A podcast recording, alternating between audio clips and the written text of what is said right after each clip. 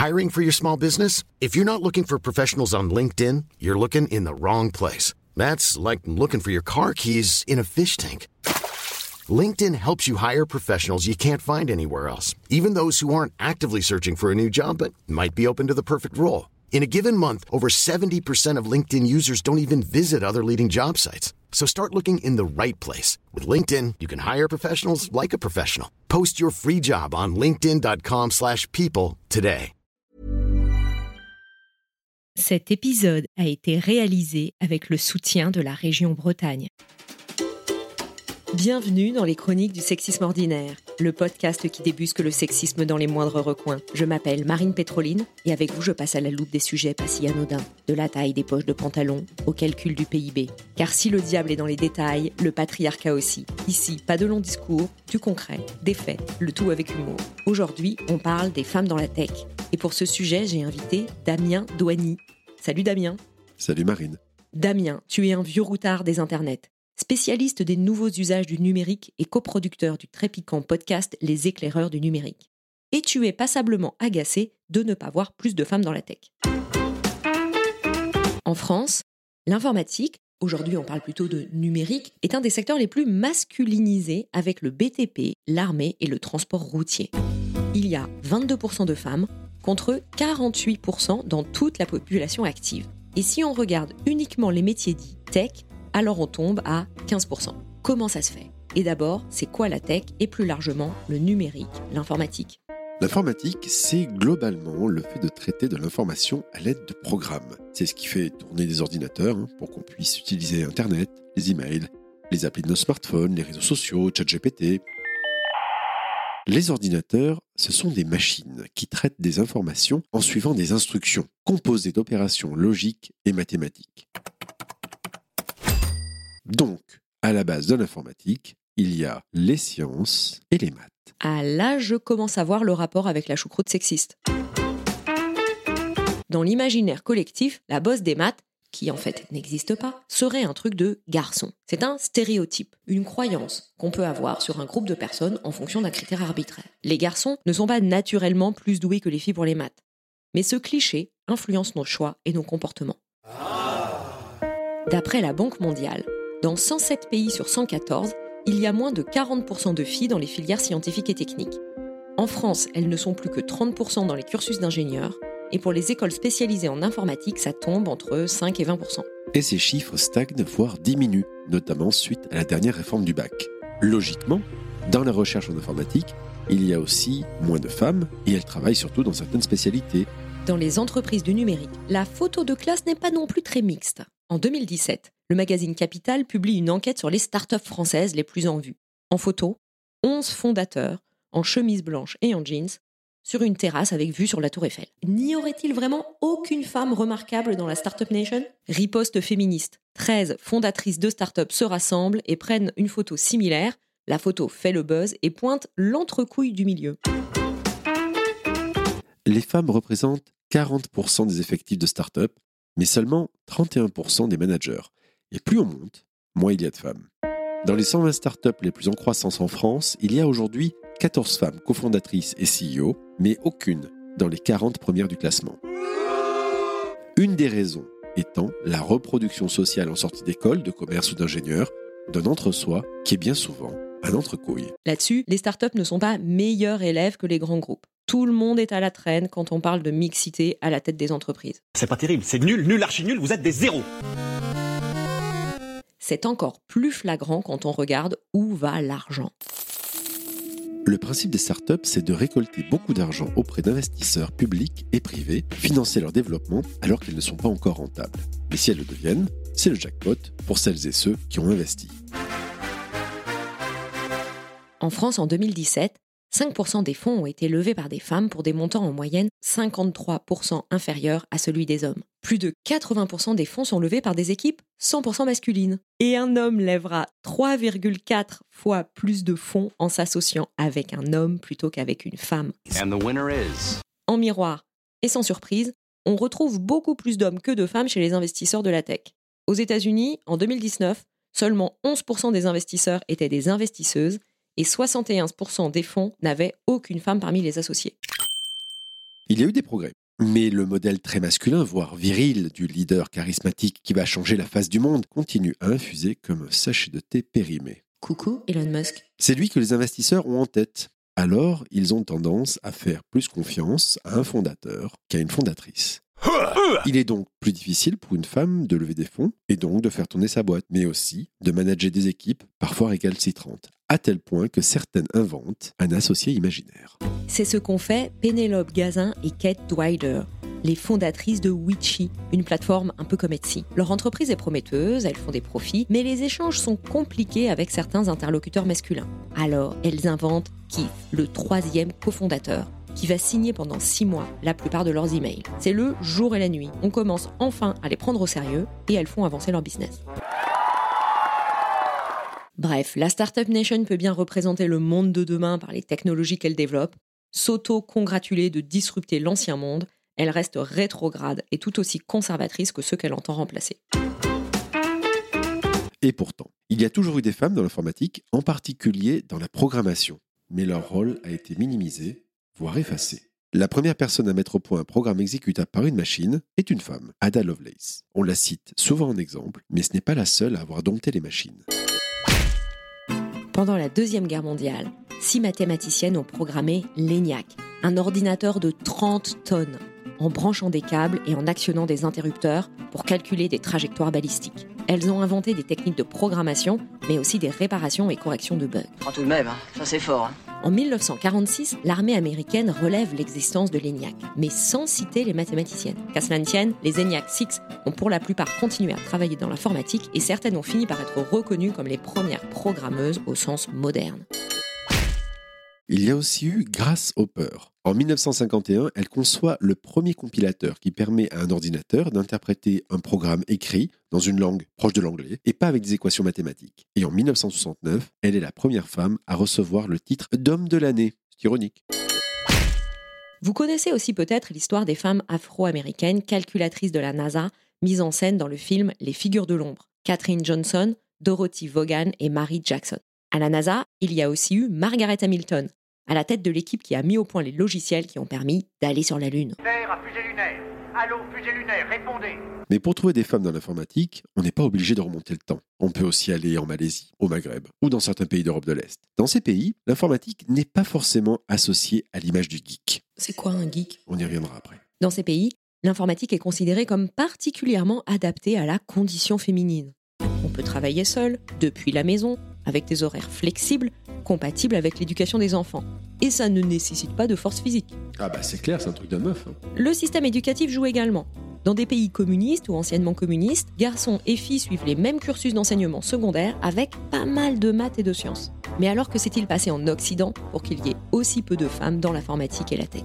Avant les années 70, les boss du game étaient dans le hardware, autrement dit le matériel. Le software ou logiciel était un truc secondaire ça n'apportait ni prestige, ni carrière, ni subvention. Alors, il y avait de nombreuses femmes, souvent autodidactes ou issues des mathématiques. Dans les années 70, le software devient une affaire lucrative. Et les femmes vont être poussées dehors au profit d'hommes issus des nouvelles écoles d'ingénieurs informatiques.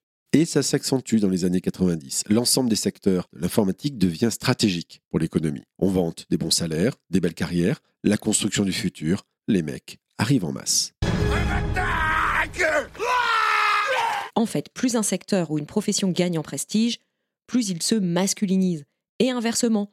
Mais il y a des racines plus profondes. Historiquement, les femmes ont été exclues de la production et de la diffusion des savoirs. À partir du Moyen Âge, les universités se construisent sans femmes. C'est un monde d'hommes, religieux ou laïcs, mais quasi tous célibataires et misogynes. Ils reprennent l'idée de l'Antiquité selon laquelle les femmes seraient limitées par la biologie. Elles donnent la vie, restent ensuite au contact des enfants et seraient donc encore des enfants elles-mêmes. Pour ces messieurs, elles ne pourraient pas s'élever intellectuellement. A l'inverse, les hommes seraient en capacité de dépasser leurs conditions biologiques, de la transcender et de se poser en maître et possesseur de la nature, ancrée dans la culture. C'est donc de là que viendrait la prétendue opposition femme-nature et homme-culture Tout à fait. Et dans de nombreuses sociétés, il y a aussi un interdit pour les femmes à utiliser les outils les plus sophistiqués. Les hommes ont alors une plus grande capacité à dépasser leurs conditions grâce aux outils. Le sous-équipement des femmes se retrouverait dans nos sociétés industrialisées. Et quel est l'outil principal pour nous aujourd'hui? Hmm, L'ordinateur Donc, historiquement, les femmes ont été exclues de la production des savoirs en général et des sciences et techniques en particulier. Ça expliquerait en partie que le numérique est un bastion masculin. Mais au fond, qu'il y aurait-il de si masculin dans un ordinateur? Il faut remonter aux fondements théoriques de l'informatique. Accrochez-vous. C'est un peu hardcore théorie, mais on va l'expliquer le plus simplement possible. La cybernétique est une approche logico-mathématique. Elle modélise les interactions et la communication entre les éléments d'un système, des êtres humains, des objets, des machines, des animaux. Ce qui compte, c'est leur comportement et les informations échangées. Une machine se rapproche alors de l'humain et on peut créer un être informationnel qui nous ressemble sans reproduction sexuée. Cette approche influence fortement le développement de l'informatique. L'ordinateur devient l'enfant des ingénieurs, tous des hommes, qui peuvent s'autoreproduire sans l'aide des femmes. Les hommes peuvent alors dépasser ce que l'anthropologue Françoise Héritier appelle le privilège exorbitant d'enfanter. Les femmes peuvent enfanter, pas les hommes. Ces derniers, afin de contrôler eux aussi la reproduction, ont pris le contrôle du corps des femmes et instauré la domination masculine. C'est un mécanisme anthropologique observé dans quasi toutes les sociétés. Oui, je sais, ça craint, mais il faut que tu t'accroches. En informatique, vous définissez les règles et l'ordinateur crée le monde. Dans notre culture et nos imaginaires, qui est-ce qui crée le monde comme ça lui chante? Hmm, Dieu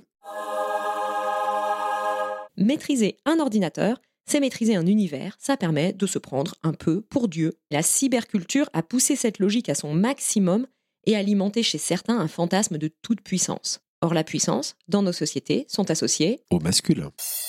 Dans les années 90, le micro-ordinateur pénètre à la fois dans nos vies professionnelles et personnelles. Il débarque dans les foyers et le marketing les présente comme des objets pour les garçons et pas pour les filles. Certains garçons se rassemblent pour programmer, bidouiller, jouer. Ils sont passionnés et s'orientent naturellement dans l'informatique. L'ère du geek est arrivée. geek, nerd, no life. Ces termes souvent péjoratifs désignent majoritairement des jeunes hommes blancs, peu à l'aise avec les relations sociales, en particulier avec les femmes, et souvent solitaires. Selon les tribus, ils sont passionnés, pour ne pas dire omnubilés, par les sciences et les technologies, l'informatique, les jeux vidéo, les jeux de rôle ou encore la science-fiction. Ce sont devenus des figures de la pop culture, qu'on retrouve par exemple dans Silicon Valley, Les Petits Génies, Wargames, SOS Fantôme ou Cyprien. C'est toute une subculture, avec des codes et des références, souvent sexistes. Elle imprègne aujourd'hui le monde de l'informatique et de la tech, et c'est véritablement un repoussoir pour les femmes. Ça commence dès l'adolescence, dans les clubs d'informatique ou dans les communautés en ligne. Ça se poursuit dans les écoles spécialisées, où 7 femmes sur 10 déclarent avoir été l'objet d'agissements sexistes pendant leur formation. Blagues, remarques sexistes sur leurs compétences, leur sexualité, leur apparence, jusqu'au harcèlement sexuel, voire aux agressions. Dans une étude de Social Builder de 2017, plus de 60% des étudiantes en informatique ont déclaré être découragées par l'ambiance au sein de leur formation et ne pas se sentir à leur place en raison de leur sexe. Résultat, beaucoup remettent en cause leur orientation et elles n'ont pas confiance dans leurs capacités. Ça continue dans le monde du travail. Dans la tech, les femmes subissent un stress particulier parce qu'elles évoluent dans un milieu qui est majoritairement masculin. Être la seule femme dans l'open space, ce n'est pas évident. Il y a les blagues sexistes à l'appel. Première source de fatigue citée par les femmes, les remarques sur la façon de s'habiller, le fait d'être prise pour la meuf de la com et pas pour une développeuse. Ça, ça prend une énergie folle à gérer. Et cette énergie, ben, vous ne la mettez pas dans votre travail. Il y a aussi des mécanismes plus insidieux. Les stéréotypes et la répartition genrée des rôles font que les contributions professionnelles des femmes sont plus souvent sous-évaluées et peu reconnues. Comme dans d'autres domaines, les femmes doivent redoubler d'efforts et faire deux fois plus leurs preuves que les hommes pour surmonter les a priori de non-compétence et les réflexions du genre Ah ouais, toi t'es une vraie dev, hein, parce que d'habitude les femmes, eh ben, c'est pas des vrais devs. Hein. Voir son travail sans arrêt minimisé provoque un stress chronique et pousse clairement vers l'épuisement et la sortie. Tout cela, ce sont des agissements sexistes, c'est-à-dire des propos ou comportements qui infériorisent, réduisent, excluent ou enferment en raison du genre. Que ce soit intentionnel ou non, sachez que c'est interdit et sanctionné par le Code du travail. La non-mixité du secteur est souvent une source de sociabilité entre hommes. Non seulement il y a peu de femmes, mais elles sont souvent mises à part dans un modèle ensemble mais séparés. Ça donne par exemple des hommes qui le matin vont se dire bonjour en ignorant les femmes. Ça peut aller plus loin. Dans son livre Brotopia, Emily Chang raconte comment des femmes de la Silicon Valley se sont retrouvées dans des clubs de striptease. MeToo a aussi touché le milieu de la tech et révélé ses abus, en particulier de la part d'investisseurs vis-à-vis des fondatrices de start-up. Euh, on devrait se marier pour l'argent. J'aime bien que les femmes résistent, euh, car je sais ce que je vais gagner. Vous devriez mettre des photos de vous plus valorisantes dans votre PowerPoint de présentation, mademoiselle. C'est du harcèlement sexuel, qui dans certains cas dégénère en agression sexuelle et viol. Les mécanismes sont similaires à ceux révélés par l'affaire Weinstein au cinéma. Comme les producteurs avec les actrices et les acteurs, les investisseurs ont un pouvoir surdimensionné vis-à-vis des entrepreneurs et entrepreneuses. De nombreuses femmes témoignent ne pas s'être senties en mesure de repousser et de dénoncer des propos inappropriés, souvent parce que la personne mise en cause tient un gros chèque, un contrat de travail ou un carnet d'adresses bien fourni entre ses mains. C'est un petit monde où le secret des affaires est de mise. Un boulevard pour des abus dont personne ne parle.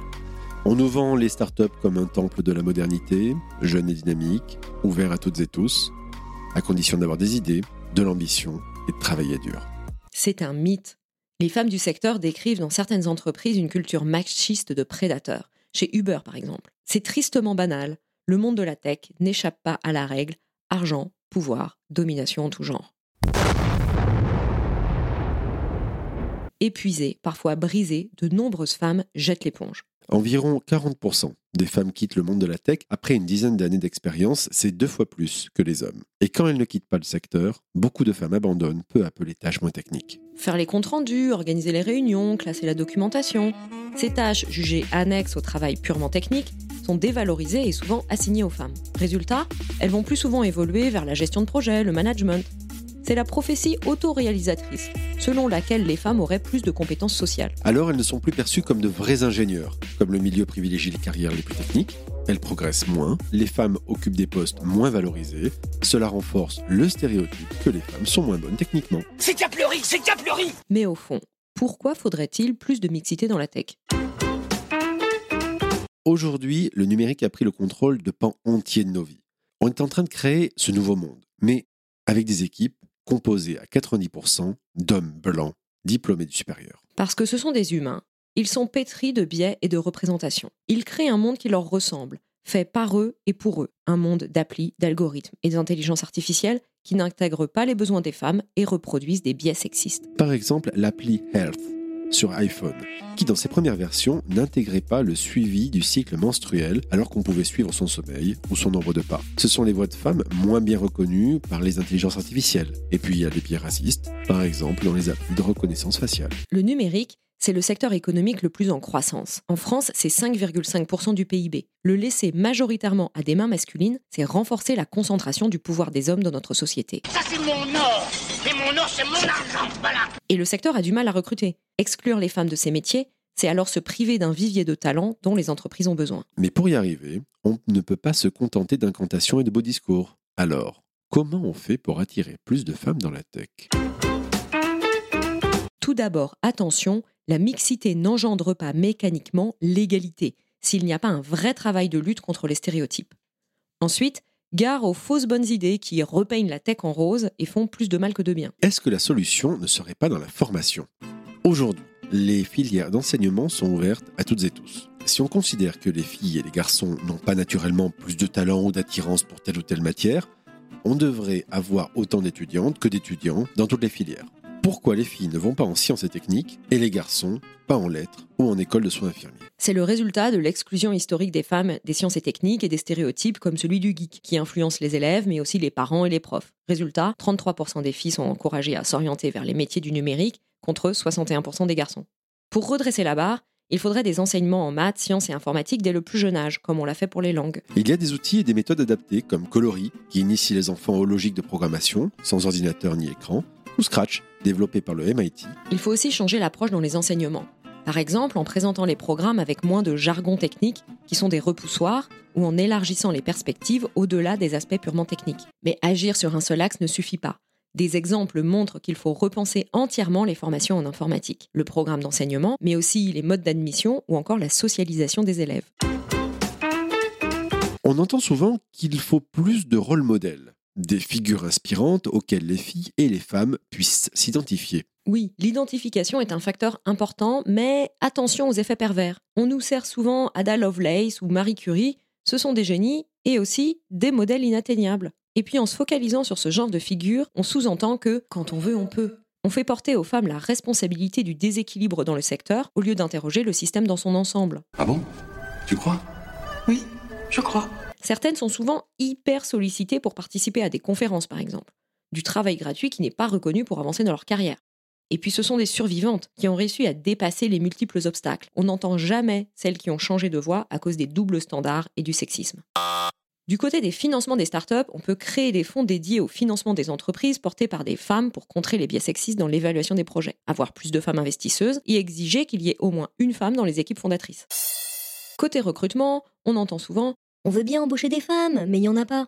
il y a peu de femmes sur le marché de l'emploi pour les métiers techniques, environ 10% des profils. On devrait donc trouver dans les équipes à minima 10% de femmes.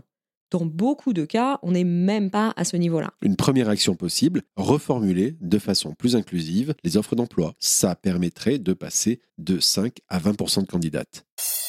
Puis il faut revoir le processus de recrutement, qui parfois élimine les femmes pour de mauvaises raisons à cause de biais sexistes. Revoir les grilles de questions, intégrer des femmes dans les entretiens sans que leur travail ou leur carrière en pâtissent, éviter de mettre en avant des valeurs typiquement masculines avec des mots comme challenge, défi, apéro, bière foot.